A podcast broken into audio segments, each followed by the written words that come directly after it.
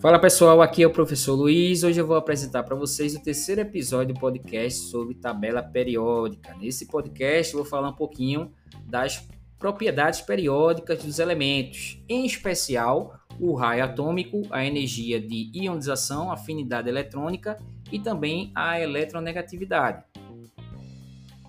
Bem, a gente já sabe que os elementos químicos são organizados na tabela periódica em função do seu número atômico. Então, quando os elementos químicos são organizados em ordem crescente de número atômico, ocorre uma periodicidade em algumas de suas propriedades.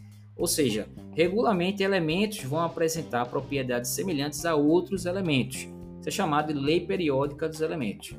E essas propriedades que exibem comportamentos é, periódicos são chamadas de propriedades periódicas. Então, a gente vai ter características que vão aumentar ou diminuir em função do aumento do número atômico. É, a gente tem como propriedade, algumas propriedades periódicas, né? O raio atômico, que é o que a gente vai ver nesse podcast, a afinidade eletrônica, a energia de ionização e a eletronegatividade.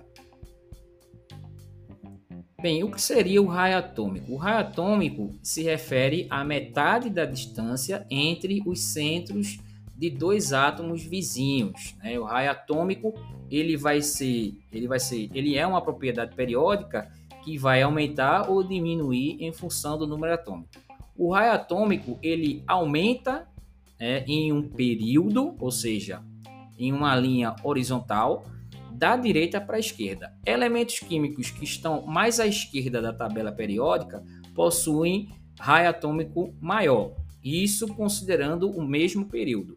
Quando a gente fala de grupos, ou seja, de linhas verticais, de colunas verticais, o raio atômico vai aumentar de cima para baixo. Então, os elementos químicos que estão mais abaixo e à esquerda da tabela periódica possuem raio atômico maior. É o caso do césio. E o inverso, mais à direita, acima da tabela periódica, possui raio atômico menor, que é o caso do hélio. Já quando a gente fala de energia de ionização, é a energia mínima necessária para arrancar um elétron de um átomo que se encontra no estado fundamental gasoso e isolado. A energia de ionização também é uma propriedade periódica e vai aumentar ou diminuir em função do número atômico. Então, em uma mesma linha, em um mesmo período da tabela periódica, a energia de ionização ela vai aumentar da esquerda para a direita. E em um mesmo grupo, a linha vertical, ela vai aumentar de baixo para cima. Ou seja, aqueles que estão, aqueles elementos que estão mais à direita, na parte superior da tabela periódica, possuem maior energia de ionização.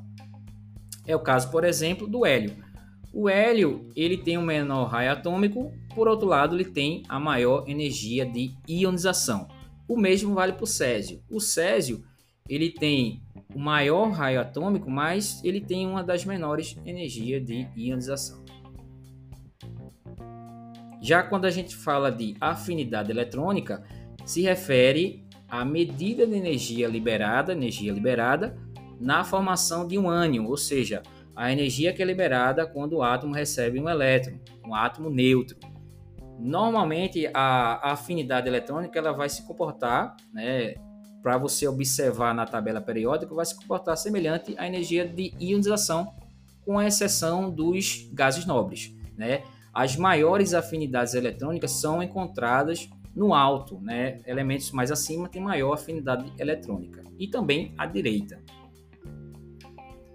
E por fim, a gente chega numa propriedade que costuma ser muito cobrada em provas de vestibulares, né, que é a eletronegatividade, que é a tendência que o átomo é, vai ter para atrair elétrons. Então, a eletronegatividade se refere à atração que um átomo tem por elétron. Né? A gente tem três elementos que são é, os mais eletronegativos: o flúor, o oxigênio e o nitrogênio. São os elementos que estão mais à direita na tabela periódica, na parte superior. Então, a eletronegatividade, em geral, ela cresce da esquerda para a direita ao longo de um período, ou seja, ao longo de uma linha horizontal, e decrescem de cima para baixo, ou seja, mais acima, maior vai ser a eletronegatividade quando a gente fala de grupo. E mais à direita, quando a gente fala de período, a gente tem maiores eletronegatividades. A eletronegatividade vai ser essencial para entender né, o caráter polar das substâncias e o caráter apolar. Né? Vai também gerar conceitos importantes como solubilidade, entre outros. Bem, gente, esse foi o terceiro episódio do podcast sobre tabela periódica. Aqui a gente falou um pouquinho das propriedades periódicas, em especial raio atômico, afinidade eletrônica, energia de ionização e eletronegatividade. A gente volta já com o quarto episódio desse podcast.